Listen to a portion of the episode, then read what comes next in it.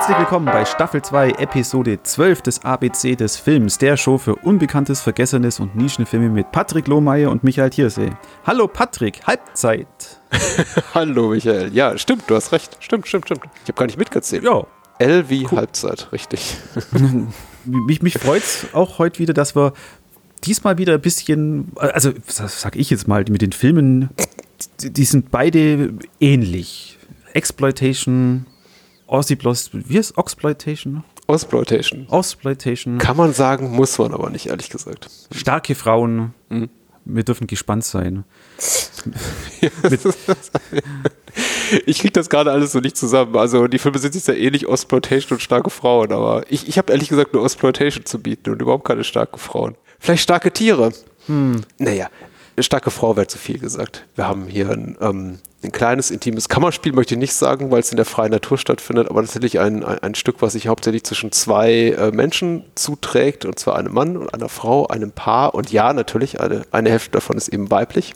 Und ja. äh, die ist auch etwas, etwas stark. Aber ich würde jetzt nicht sagen, dass äh, Long Weekend, über den ich sprechen möchte, ein australischer Film aus dem Jahr 1978 in so eine feministische emanzipatorische Kerbe schlägt. Also ich glaube, das, das würde zu weit gehen. Dann wahrscheinlich eher schon so in die Richtung, die du angesprochen hast zuletzt, also das Exploitative, weil ist ein reißerischer Unterhaltungsfilm, wenn ich es mal so umschreiben müsste, grob, was ich jetzt hiermit getan habe. ja. 1978 äh, ist das Jahr und der Filmdienst, das Lexikon des internationalen Films, schreibt psychologische Horrorgeschichte, bei der sich ein Paar zur Klärung seiner Probleme in eine paradiesische Wildnis zurückzieht und dort Opfer einer albtraumhaft bedrohlichen Natur, letztlich aber eher Opfer des eigenen inneren Unheils wird.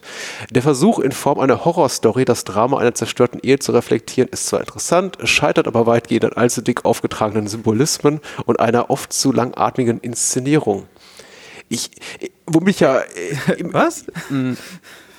womit ich ja. Äh, also inhaltlich ist das sowieso nicht wirklich etwas, mit dem ich jetzt d'accord gehe, aber ich frage mich auch immer so ein bisschen, was diese, dieser erratische Gebrauch von, von ihr Gänsefüßchen, Anführungszeichen des Lexikon des internationalen Films, was mir der sagen will. Zum Beispiel ist das Wort Symbolismen in, in Gänsefüßchen gesetzt, genauso wie das Wort Horrorstory. Und mhm.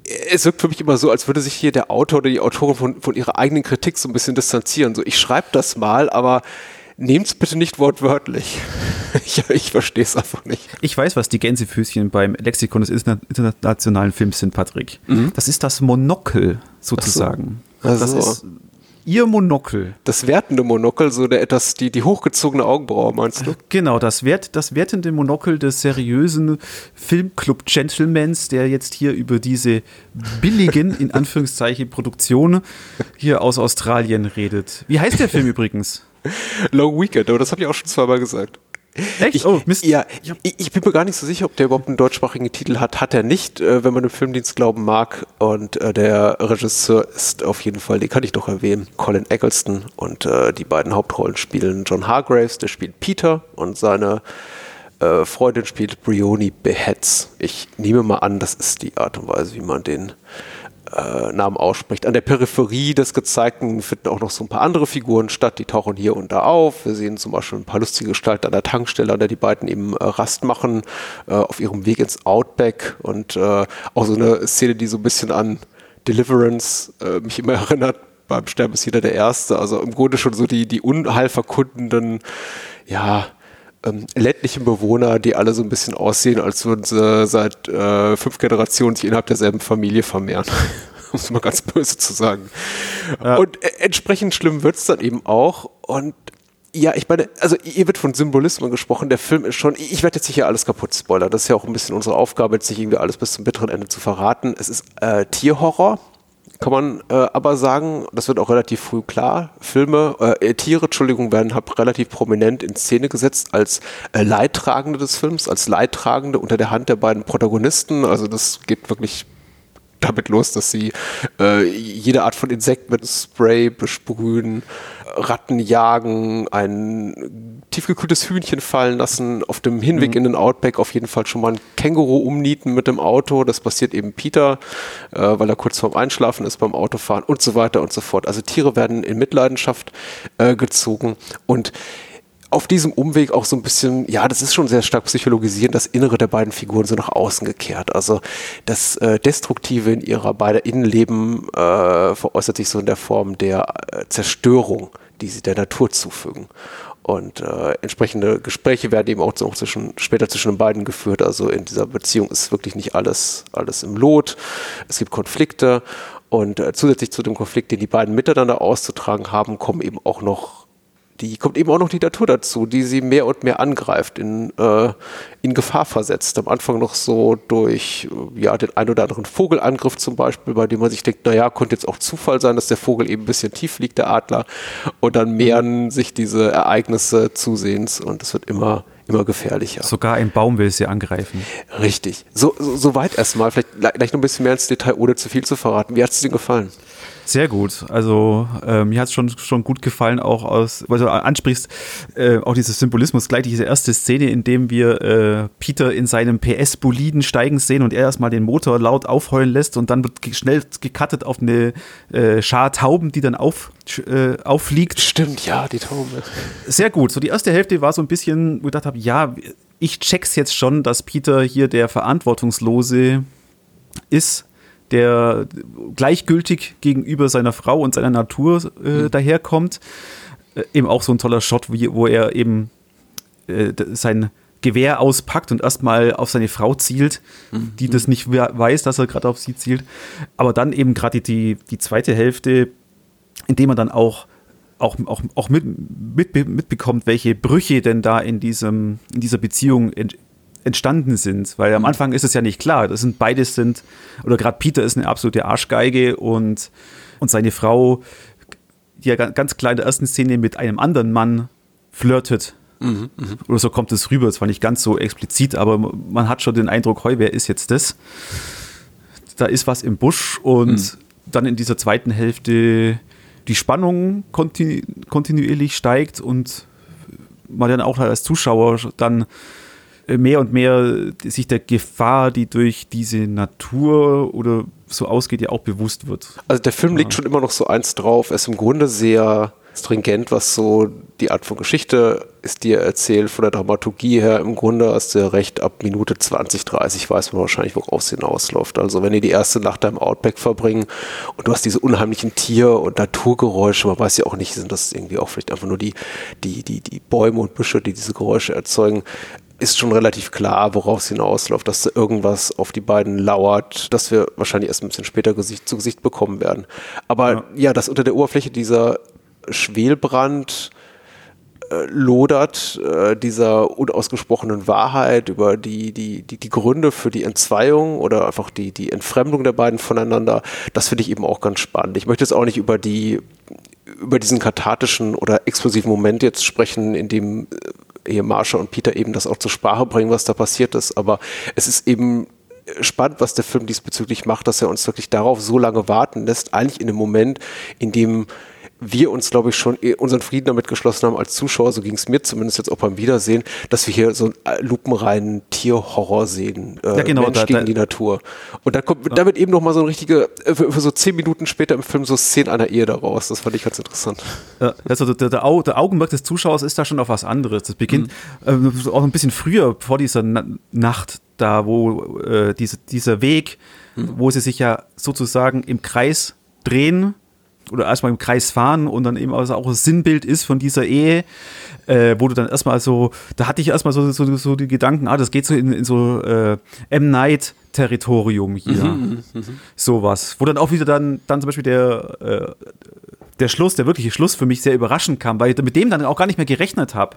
Was aber mhm. das Schöne ist, weil eben du, du musst dein Augenmerk eben auf was anderes richten und dann kommen so Momente, wo der Film dich dann wieder so zurückzieht und auf dem Boden, ich will nicht sagen auf dem Boden der Tatsachen, es bleibt ja alles sehr fantastisch auch und vage. Mhm. Wir werden zwar immer wieder konditioniert als Zuschauer, dass äh, aus irgendwelchen Radiomoderatoren oder Fernsehbeiträgen ja. mhm. kommen eben sowas wie, wie bei die Vögel, oh, Vögel greifen an und irgendwann wird auch mal wieder eine, eben China zündet seinen ersten Atomwaffentest mhm. mhm, mhm. und so weiter. Und dann natürlich auch dieser, dieser ganze Symbolismus von, von Peter, der eben Flaschen ins Meer wirft, äh, Müll überall verstreut äh, auf der Hinfahrt mit seiner Zigarette so einen halben Buschbrand noch erzeugt, weil Ja, er es einfach ja. gleichgültig aus diesem aus dem Fenster schnippt. Eben diese Gleichgültigkeit. Ich finde das ja ehrlich gesagt auch ganz geschickt. Ich glaube, da, da ich glaube, da steht der Filmdienst drüber und deswegen hat wahrscheinlich auch der Autor der Kritik gedacht, naja gut, im Grunde ist für mich das alles viel zu transparent und zu, äh, zu viel Küchenpsychologie und deswegen spricht es mich nicht an oder ich habe das Gefühl, es dürfte mich nicht ansprechen, weil ich, ich bin ja eigentlich viel zu gebildet für sowas. Ich muss ja sagen, ich bin so oberflächlich und äh, leicht zu erfreuen. Mich, äh, mir macht das Spaß. Ich finde es gerade reizvoll, dass man eben bei Long Weekend sehr, sehr früh weiß, dass eben die, die Kacke bald im Ventilator treffen wird, dass eben bald das, das Worst-Case-Szenario eintreffen wird.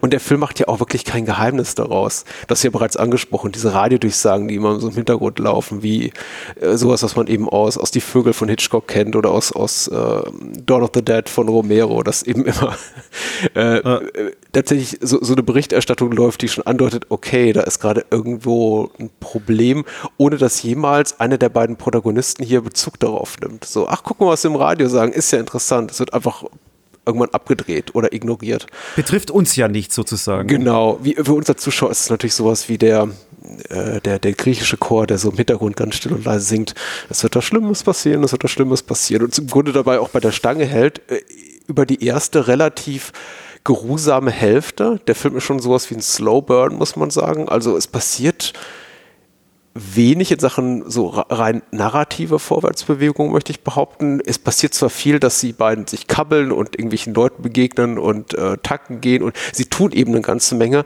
aber jetzt so richtig für die Spannungskurve wird aktiv nichts getan. Also weder sind sie großartig bedroht in der ersten Hälfte, noch trifft eben halt dieses die, diese, dieses apokalyptische Inferno schlägt auf sie nieder, was da irgendwie im Radio angekündigt wird. Äh, das, das dauert eben eine Zeit, aber wir wissen eben, dass es kommt und mich hält das eben unglaublich gut gut bei Stange. Die Tiere sind auch richtig gut getrickst, wollte ich noch dazu sagen. Das macht es eben auch nochmal doppelt unangenehm. Also wenn dieses überfahrene Känguru, beziehungsweise der Känguru-Dummy da liegt, oder diese tote Seekuh dann gegen Es- Ende des Films. Laut IMDb war das kein Dummy. Oh, das Känguru auch nicht. Äh, also das Känguru nicht. Oh, ja. Hm. Ich glaube, in Australien darf man immer noch Känguru schießen, glaube ich, im begrenzten Maße. Also, also, es war für den Film schon tot, es lag da, also sie haben es aber halt in ja, echt ja, über, ja, ja. Hm. Äh, ja. Okay, dann nehme ich alles zurück. Aber ich hoffe, sie haben sich für den Film umge umgebracht, weil das täte mir jetzt sehr Ne, leid. äh, Also das, Das wohl laut, laut IMDb nicht, aber das war wohl ein Hm. äh, schon. Ähm, nee, aber für mich war äh, eben gerade am Anfang war das eher so dieses, äh, du, ja, ich weiß, dass Peter ne, ein Arsch ist und Hm. es kommt immer eine Szene, wo Peter ein Arsch ist und dann kommt die nächste Szene, wo Peter ein Arsch ist. und dann dachte ja, ich weiß jetzt es allmählich.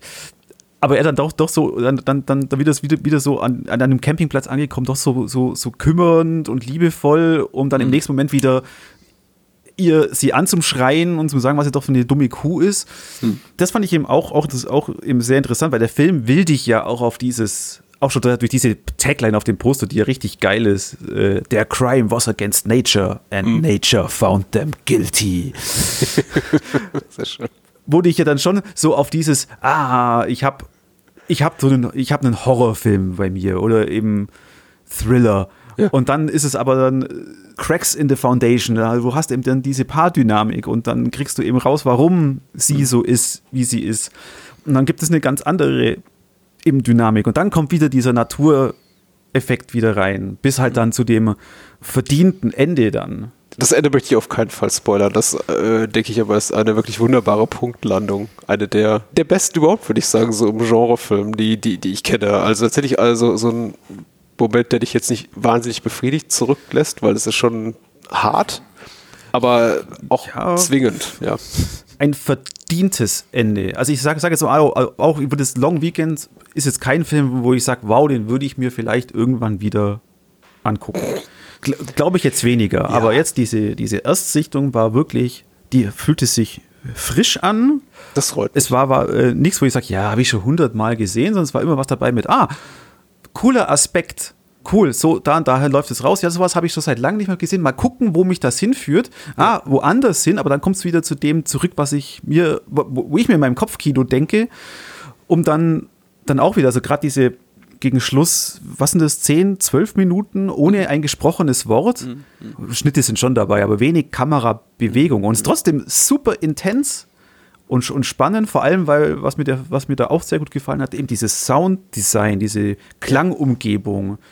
Jeder, der schon mal draußen in der Wildnis, im Wald übernachtet hat, weiß, wie auch gefährlich möchte ich, für einen, der es nicht gewohnt ist, mag es vielleicht gefährlich klingen, aber einfach die ganz normalen äh, Sound der Natur, den du hast. Und das kam da auch gut drüber, aber gerade auch in dem Kontext natürlich immer mit diesem bisschen, na, da könnte ja was sein, ja, ja, ja. Was, was unnatürlich ist.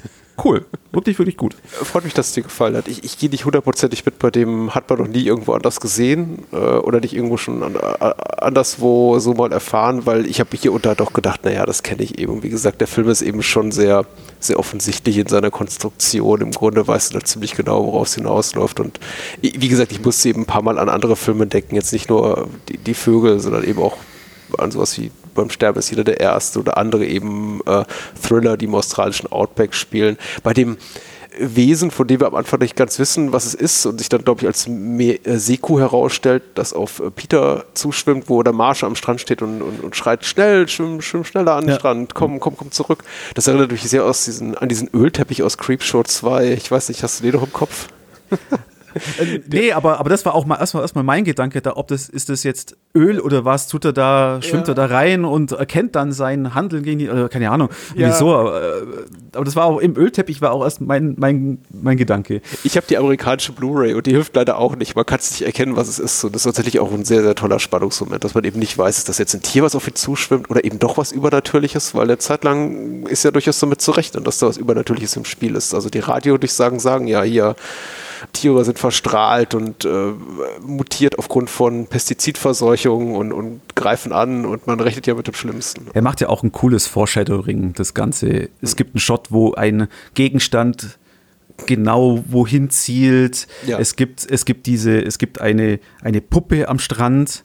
Ja. Und dann gibt es ja auch noch diese, noch eine zweite Location, wo wohl schon vor ihnen jemand an dem Strand gewesen ist, die jetzt aber überwuchert ist und ein, und ein Campingbus verschwindet auf einmal, der taucht ja. dann wieder irgendwo anders auf. Kleine, eben coole, coole Momente, die dann eben einen, ein Zuschauer, der aufmerksam da, da guckt, auch wirklich dann belohnt. Schön, ich, ich freue mich. Long, Long, Weekend kann man gucken. Äh, bin ich ganz sicher, wie leicht verfügbar der ist in, in Deutschland. Ich möchte jetzt auch nichts Falsches sagen. Ich habe schon zu Hause der lachenden Fenster gesagt, oh, an den kommt man schwer ran hierzulande und wurde gleich korrigiert mit, aber der gibt, den gibt es so überall auf DVD und Blu-ray. Also ich sage jetzt mal nichts Falsches, sondern sage einfach hier. Ähm, also ich habe ihn auf Mubi gesehen. Guck den auf Mubi. Ich habe die amerikanische Blu-ray von Synapse, die ist auch sehr schön. Ja, also jetzt haben wir noch gar nicht über, über sie gesprochen. Jetzt haben wir vorhin das gesagt mit der starken Frau. Und also ich fand das schon cool. Ich fand das schon ihre Rolle. Ich meine, klar, es gab so dieses paar, so ein paar kleine Klischees, dass sie doch sehr, also, sehr weinerlich oder sehr, ja, naja, du hast recht, insofern schon, dass sie natürlich stark ist, weil sie hinten raus sich so ein bisschen aus ihrer, äh, ihrer, ihrer, ihrer Passivität entkommt, zu der sie so am Anfang verdammt zu sein scheint, weil. Er ist eben derjenige, der die treibende Kraft ist immer. Er sagt, ich weiß, wo es lang geht und macht das so und so und ich gehe jetzt zum Strand und nehme mein Gewehr mit und er bedroht sie auch tatsächlich. Also, oder zumindest haben wir als Zuschauer das Gefühl, er, er könnte möglicherweise abdrücken, wenn er so sein Fadenkreuz auf sie richtet und ja. er wirkt ja auch ich würde sagen, grenzwertig psychopathisch manchmal ist er nicht. Ja, er, er macht ja auch dieses Gaslighting. Haha. Ja, ja, das. Ja, das Schaut unsere Gaslighting-Episode. Nee, er macht ja das auch, wo, wo, wo, wo sie versucht, den, den Jeep zu starten und er dann so sagt, ja, hast du was kaputt gemacht? Und dann am Ende finden wir raus, dass er halt die Batterie abgeklemmt hat. Ja, Gaslighting oh. hat er ganz gut, richtig. Ah ja, das, das kommt auch noch dazu. Und sie hat sie, also wenn du es so siehst, ja, gebe ich dir recht, dann hat sie es schon so gegen Ende so einen kleinen Empowerment-Moment.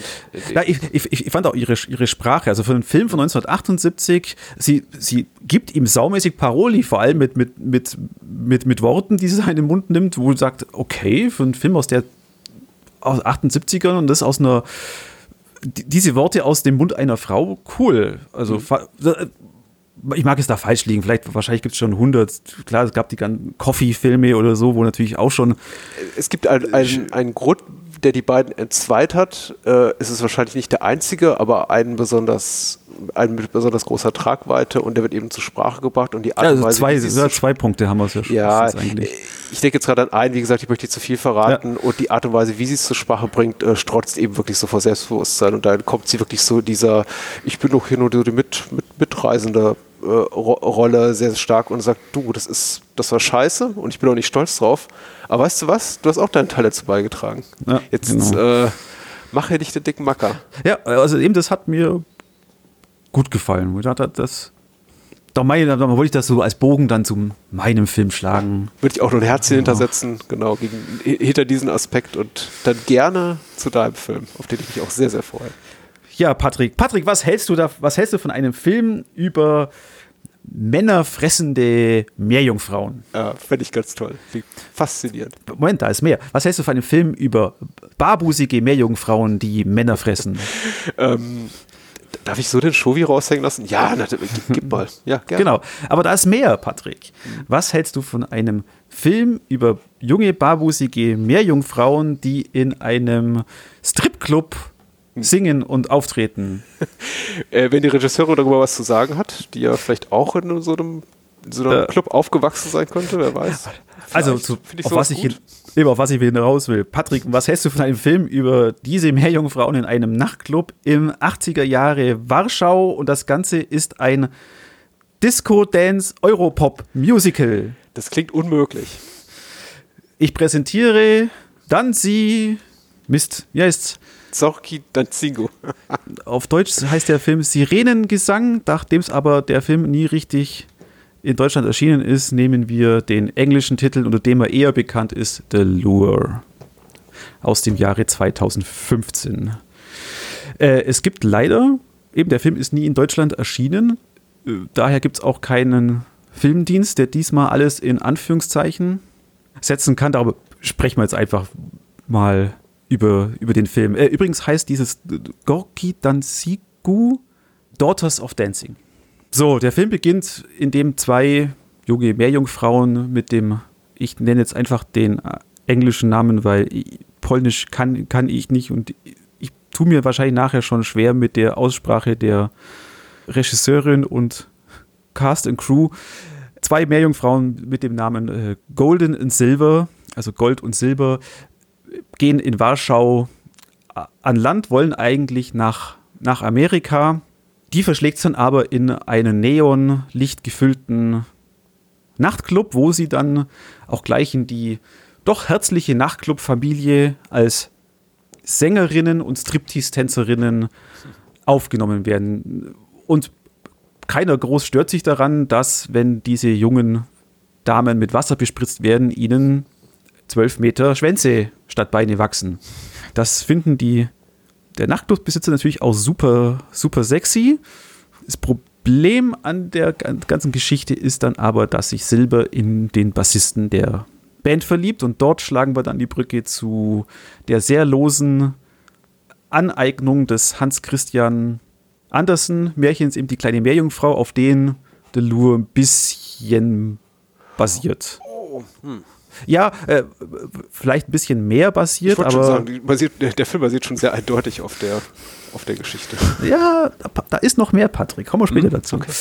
Verliebt sich dann eben in den Bassisten und entgegen aller Warnungen ihrer Schwester Golden, dass, wenn er sich nicht in sie verliebt und dafür eine andere Frau heiratet, sie dann zu mehr Schaum wird. Aber eben Silber wünscht sich nichts Sehnlicheres als ein Mensch zu sein und geht daher den beschwerlichen Weg der Transformation zum Menschen ein und dann passiert natürlich das Drama.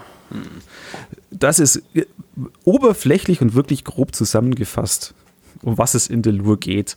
Aber wie schon von, von erwähnt, das, der Film ist in großen Teilen ein Disco-Dance-Musical. Es gibt poppige Lieder. Wer will, kann sich den Soundtrack, der, der super gut ins Ohr geht, auf äh, Spotify anhören. Da ist er verfügbar. Die Optik des Films hat auch so ein bisschen Musikvideo-Optik zum Teil. Hochwertige Musikvideo-Optik, möchte ich mhm. dazu sagen. Und da passt, also für mich passt da einfach auch die, die, die beiden Schauspielerinnen, die Silber und Golden spielen, total gut rein, weil äh, da stimmt die Chemie, die sind liebenswert. Klar sehen sie auch gut aus, natürlich. Aber ansonsten ist das Ganze, ist der Film ein Spaß. Ja ein toller Wohlfühlspaß. Er fühlt sich für mich frisch an. Er ist verrückt. Auch wenn jetzt zum Beispiel manche Kritiken wie der Patrick Holzapfel geschrieben hat, dass der Film nur vor Logiklöcher nur so strotzt und am Ende nur der fischige Geruch von Liebe und Flossensex bleibt, möchte ich ihm da widersprechen, weil er bietet auch, auch mehr. Und äh, wie hat er dir gefallen? Dann komme ich dann auch dazu, warum es nicht unbedingt dieses Märchen ist. Na, es hilft sich am Märchen zu orientieren, glaube ich, was so die, den, den Plot betrifft, den groben, äh, obwohl du natürlich recht hast. Also so wie du es erzählt hast, fühlt sich das alles jetzt unglaublich schlüssig an, nachvollziehbar erzählt. Wenn man den Film allerdings guckt, sitzt man tatsächlich regelmäßig davor, so gefühlt alle ein bis drei Minuten und fragt sich, warum passiert das jetzt nochmal genau? Wer ist die Person?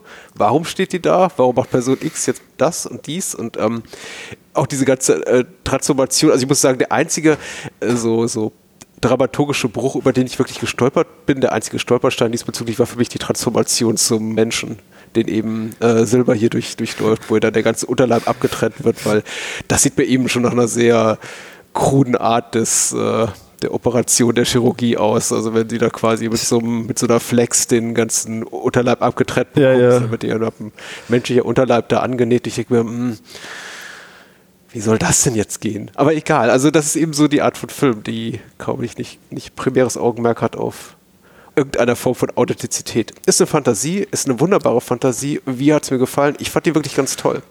Ich, ich, kann jetzt nicht behaupten, dass mich die Begeisterung so bis zum Ende des Films komplett getragen hat. Der verliert für mich jetzt so ein bisschen hinten raus, auch glaube ich, weil dann so ein bisschen dieser Novellitätenaspekt einfach nachlässt und wir eben man sich an die Bilder und die Tonalität des Films immer stärker gewöhnt und dann eben auch es schwieriger wird, mehr und mehr mich zu überraschen.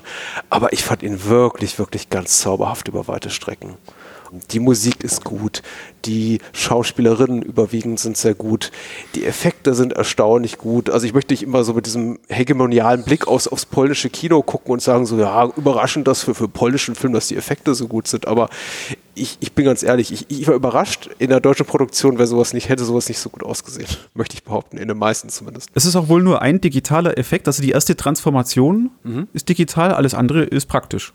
Ja, tatsächlich. Weil ja. als sie so in dieser Eiswanne liegt, die so aussieht, als wäre sie an der Fischtheke aufgebahrt und man sieht eben diesen, diesen, diesen God's Eye äh, von oben auf sie her herabblickend und, und, man sieht dann eben ihren Fischschwanz so in ganzer Länge, dachte ich, meine Güte, haben die das Ding wirklich gebaut? Oder auch als ja. sie in die, in die Weichsel robbt, Gold, äh, dachte genau. ich mir, ernsthaft? Ja? Weil ich meine, das Ding muss ja auch eine Tonne wiegen. 50 ja. Pfund. Oh je. Krass, Six feet long and weighted over 50 pounds. Ja, also wirkt unglaublich authentisch, also soweit man das eben beurteilen kann, weil ich kenne eben keine Nixen, keine Sirenen, keine Meerjungfrauen. Ich weiß nicht, wie sich das anfühlt, aber wenn eben äh, hier, hier Gold, Michalina Olschanska da in die Weichsel robbt, dachte ich mir schon, meine Güte, das sieht echt ich bin überzeugt. ähm, also der Film ist übrigens von Agnieszka Smosczynska, ein Debütfilm von, von ihr und äh, im, ich habe das Making-of auf der Criterion Blu-ray, die es gibt, äh, angeschaut und äh, da hat sie dann eben schon schon gesagt, dass sie mit den beiden Schauspielerinnen äh, auch wirklich, wirklich sehr, sehr lang geprobt haben. Einmal natürlich die großartig choreografierten Musical-Szenen. Äh, die beiden mussten auch noch singen.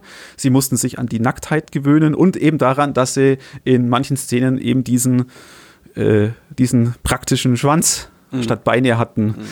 Ich glaube, über sieben Monate haben die in Pre-Production nur mit den Schauspielerinnen gearbeitet. Mhm. Da steckt wirklich viel Herzblut dahinter. Er sieht super aus. Die ähm, Jakub Kischowski war verantwortlich für, dies, äh, für die Kamera. Macht eben einen guten Job, weil er eben auch für jeden, für jedes Lied ein bisschen anderes Stilmittel ja. Mhm. Her, hernimmt. Es wirkt immer, immer frisch. Ich bin auch bei dir, wo du sagst, okay, klar, diese Novalität lässt nach. Weil wenn man eben auch nur auch dieses sich an der Hans Christian Andersen Meerjungfrauen-Geschichte ran äh, orientiert, klar, dann ist das der Hälfte des Films weißt du, ja, die beiden sind Meerjungfrauen und äh, die Golden verbeißt sich ganz gern mal noch in ein paar Leute. Der Gott Triton hat noch einen Auftritt als Punkrocker. Wobei, da, da, am Anfang war ich, war mir erstmal nicht, erstmal nicht, äh, nicht sicher, ist das jetzt Triton oder ist das der Teufel? Hm. Hätte auch sein können, aber. Der ist Triton. Ah, Entschuldigung. Ach ja, natürlich. Verzeihung. Äh, Aber nee, alles gut. Ich habe den Film auch mit englischen Untertiteln geguckt. Das ist sowieso eine bisschen undankbare Situation und ich äh, verfalle auch gerne da rein. Aber ich äh, wollte noch ja, kurz natürlich. einwerfen zu dem, also äh, was ich auch vorhin sagte und du noch mal gerade zitiert hast, mit dem der Film lässt so ein bisschen nach in Bezug auf die Tatsache, dass er sich eben schwerer damit tut, mich zu überraschen in der zweiten Hälfte. Ich, ich, ich schiebe das so ein bisschen darauf, dass ich das, mein persönliches Gefühl, der Film in der ersten Hälfte gar kein großes Interesse hat, eine nachvollziehbare Geschichte zu erzählen, sondern einfach so eine Nummernrevue ist mit einem Videoclip, das auf das nächste folgt. Und das hat mir eben viel Spaß gemacht. Er will Gefühle vermitteln. Ja, glaube ich, weniger eben mehr, mehr das Gefühl als die Story. Genau, und die, die zweite Hälfte ist eben mehr, ist eben Story-getriebener als die ja. erste. Da passiert dann auch wirklich was. Und eben da, das ist der Punkt, auf den ich dem rein, noch rein will, weil am Anfang war der Film gedacht als Biopic der polnischen äh, Gesangsschwestern Barbara und Susanne Wrodzka.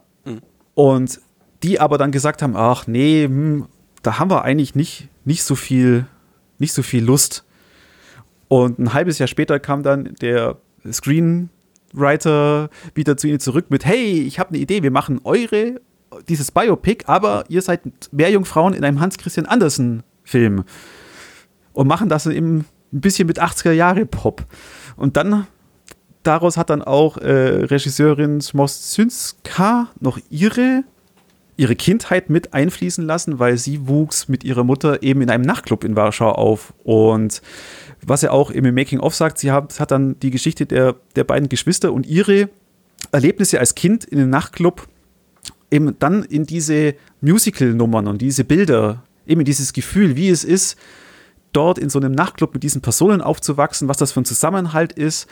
Eben weil jeder, wenn man, wenn man, wenn man, wenn man sagt, 1980 Warschau, dann hat jeder graues, kommunistisches Loch vor sich ja. im Kopf.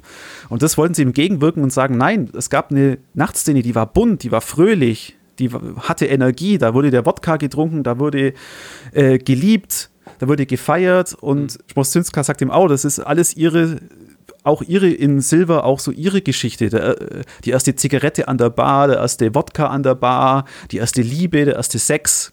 Das alles hier haben sie dann vermischt eben in den Film The Lure. Ja, das ist auch, um mir gleich mal ir irgendwelche Vorurteile, die bestehen konnten, aus dem Weg zu räumen. Also wer jetzt äh, hört, äh, Period Piece spielt im Warschau der 80er Jahre, ich glaube 1985, um genau zu sein, da muss man hier mitnichten mit irgendwelchen grauen, gräulichen Bildern und depressiven Stimmungen rechnen. Der Film ist wirklich unglaublich lebensbejahend und ich möchte sagen, fast äh, sowas wie eine Liebeserklärung an die, an die Stadt, in der er spielt und an die, an die Nachtclub-Szene. Man merkt eben einfach, das ist von einer unglaublich großen Liebe auch getragen zu dieser Art von, von Milieu. Und es macht eben auch unglaublich Spaß. Das überträgt sich auf den Zuschauer oder auf die Zuschauerin. Ja. Und ist auch etwas, wo, wo ich erstmal ehrlich gesagt Zweifel hatte, weil ich hatte eben von diesem autobiografischen Anstrich gelesen, den eben Agnieszka Smoczynska mit, mitbringt und dachte, naja, aber es, ist ja immer, es sind ja immer zwei Dinge irgendwie dabei gewesen zu sein und das irgendwie nachfühlen zu müssen in einer filmischen Form. Aber ich bin sofort drin und ich glaube das denen auch. Und die Figuren eben alle auch untereinander, zum Beispiel die Ziehmutter auch der beiden Nixon und ihr, ihr Lebensgefährte, der eben auch diesen Club betreibt. Man sieht ja auch, da gibt es Konflikte einfach nee, nicht so krass wie die in Long Weekend, möchte ich sagen, aber da gibt es auch Spannungen in der Beziehung, die sind sich auch nicht immer ja. einig äh, über alles. Aber Liebe geht weiter, sagt man ja gerne. Und äh, so ist ja. es eben auch bei denen. Man, man, man, merkt, da sind komplexe Dynamiken in Gange, aber das gehört eben auch alles dazu. Und letztendlich lebt man eben für die, ja, die Kunst im weitesten Sinne, die man dort betreibt und äh, muss eben für, für sein Auskommen sorgen. Und der Film hat eben dadurch, durch eben diesen, diesen unglaublichen auch, auch unbedingten Willen aller Beteiligten, jedes noch so absurde Problem gelöst zu bekommen und sich selbst zu finden und seine eigene Erfüllung eben zu finden, auch ein unglaublichen, unglaubliches Vorwärtsmoment, was einen eben auch als Zuschauer so richtig packt und mitreißt. Also ich kann mich kaum daran erinnern, in letzter Zeit einen Film gesehen zu haben, dessen 90 Minuten so schnell vergangen sind wie diese hier. Das freut mich. Jetzt werde ich dann gleich rot. Ja, du hast ja nicht gedreht. Nein, aber dir empfohlen. Ja, ja. nee, das ist wirklich toll. Ähm, wobei er ja diese, ähm, das, was wir uns im Kopf haben vom Warschau äh, in den 80ern, da hat er ja diese, diese eine Szene, auch wo du sagst, diese Familienkonflikte, wo, wo die ganze Familie zeigt nach einem heftigen Binge-Drinking-Event, wo alle total zerstört irgendwo in der Wohnung flacken, auf dem Bett. Der eine nimmt, gibt sich schon die Infusion, um wieder hochzukommen. Und das alles in diesem, ja. in diesem silbernen Musikvideo-Look. Da zeigt er eben schon, dass dieses äh, zerrüttete, depressive Warschau, was wir haben, gut, dass du es erwähnst. Ich finde auch die Szene exemplarisch dafür, für, die, für den Modus operandi des Films, immer sehr, sehr bedrückende Szenerien auch zu zeigen und die dann aufzulockern mit betont beschwinglichen Songs. Das ist ja schon extrem auffällig, dass selbst egal wie abgründig es wird, die Figuren immer noch in, in, in Song and Dance verfallen und das dann teilweise eben auch mit ganz beschwingten Melodien vertonen, wie schlecht es ihnen geht. Ich glaube, es ist nicht in der Szene, sondern in der späteren, in der sie dann eben auch alle da, da, stehen und singen, ja, es ist alles so furchtbar und alles ist irgendwie dark and gloomy, sagen die englischsprachigen Untertitel, aber im, im Grunde dazu ganz wild tanzen. Und auch, ich glaube, der, der, der Papa, äh, diese Momente, die du gerade beschrieben hast, begeht dann auch so eine Art Rock, Rock-Performance bei denen in der, im Apartment und ja. tanzt dann eben erstmal ganz wild und bringt die anderen Familienmitglieder zum Kichern, die sich eben gerade in so einer Hölle in so einem um, umnachteten Zustand bedingt durch, durch Drogen und Alkohol befinden und lockert das Ganze dann wieder auf. Also stimmt ja. Sehr, sehr interessant auch diese, diese ästhetischen Brüche, finde ich, da mit dem Erzählten, zwischen dem Erzählten und dem Gezeigten und dem, möchte ich mal sagen, Gesungenen. Also da ist der Film auch sehr, sehr mutig einfach, also auch, auch stilistisch, inszenatorisch ganz wagemutig. Das hat mir gut gefallen. Das ist auch ein Film bei The Lure oder Zoki Danchingu, wie auch immer, Danzingu. Sirenengesang. Der, genau, da kann man, man sollte die ersten fünf bis zehn Minuten gucken und wenn man, wenn einem die gefallen, bin ich mir ziemlich sicher, gefällt einem auch der Rest des Films, weil da zieht er schon alle musikalischen und auch äh, visuellen Register, alles von handgezeichneter Animation über Trickeffekte zu wilden Musical-Nummern, auch, auch wechselt dreimal komplett die, die, die Tonart. Das kann, glaube ich, aufreibend sein für einige. Ich fand es jetzt sehr beglückend. Ja, ja ich glaube, wenn wir bis zu der großen Kaufhaus- Musical-Nummer. Wenn man bis dahin noch, noch bleibt im Film, dann, dann, hat man, dann, dann will man dann auch sehen. Dann, dann gefällt er einem auch, weil eben da ist schon am Anfang auch schon angesprochen, dieser, ja doch, dass diese, diese sexuelle Begierde von ja. den männlichen Protagonisten natürlich zu diesen exotischen jungen Meerjungfrauen, die ja, wie der Film ja sagt, nur auf der Durchreise nach Amerika eigentlich sind. Eben Golden steht ja dann auch mal auf diesem was halt eine der besten Nummern und auch was meine liebste Szene ist, die steht dann da in, dem, in diesem grünen Fliesenbad äh, und guckt eine, äh, so, eine, so ein rollendes, von hinten beleuchtetes Bilderrahmen an, wo lauter Südseestrände ja, hm. sind und, da, und, und, dazu dies, dieses melancholische Lied, das heißt bei Spotify The Housefly Number 3, mhm.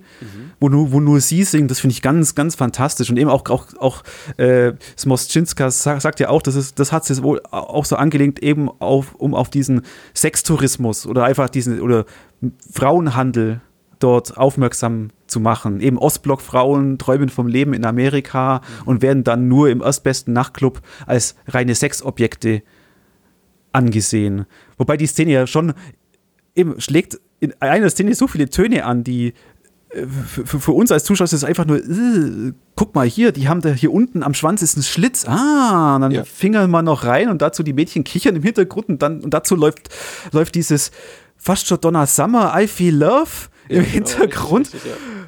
Ah, das ist. Ja, man super. fühlt sich doch hier unter ertappt. Das ist eine ganz gute Szene, weil die haben eben auch Geschlechtsorgane. Ja, klar. Und das Äquivalent einer weiblichen Vagina sitzt eben bei denen am Schwanzende und wird eben befummelt in, in der Szene, in der sie eben zum ersten Mal so richtig vorgestellt werden, Gold und Silber, Silber, als sei das komplett alltäglich. Frauen untenrum zu betatschen. Ja, wo, wo, wo, wobei da das ist eher ja Ware, die sie betatschen, ja, weil ja, sie brechen ja, ja, bei eben, ah, da das war der, der, der Schlitz, aber, ah, aber sie riechen schon nach Fisch.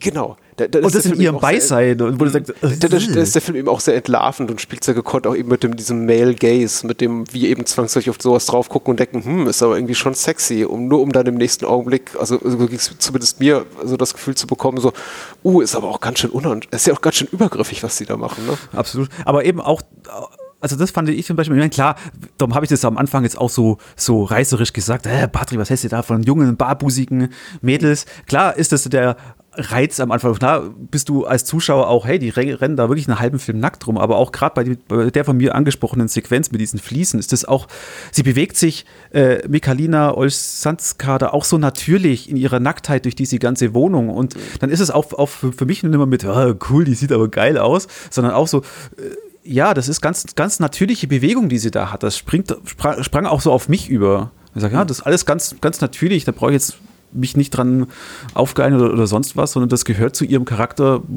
dazu. Zieht hier eigentlich in einer Szene, habe ich das richtig gesehen, ein, ein Plektrum aus ihrem, aus ihrer Schwanzflosse? Wie auch immer. Also sie schneidet sich eine Schuppe ab, so habe ich das. Ach so, stimmt, das ist eine genau. Schuppe. Das habe ich nicht, oh Gott, ich habe ich hab, ich nicht begriffen. Ich guckte mir das an und dachte mir, hm, das, Also sie schneidet sich so die Schuppe ab und gibt es dem Bassisten als Plektron. Ach so, ich dachte, das sei so eine multifunktionale Fischvagina und da kommen jetzt irgendwie auch noch äh, Plex raus, damit hier äh, Mitek äh, schön Gitarre spielen kann. Aber alles klar, jetzt habe ich es begriffen. Dankeschön. Bass, der ist der Bassist. Abbas ist alles klar, ja. Ja, ja, nee, aber also das war. Nee. Man muss doch sagen, das ist die eine Sache, die ich mir noch gedanklich notiert hatte, der Film ist sehr viel werketreuer als die meisten äh, Adaptionen der kleinen Meerjungfrau. Insbesondere die, die Disney-Variante, ja.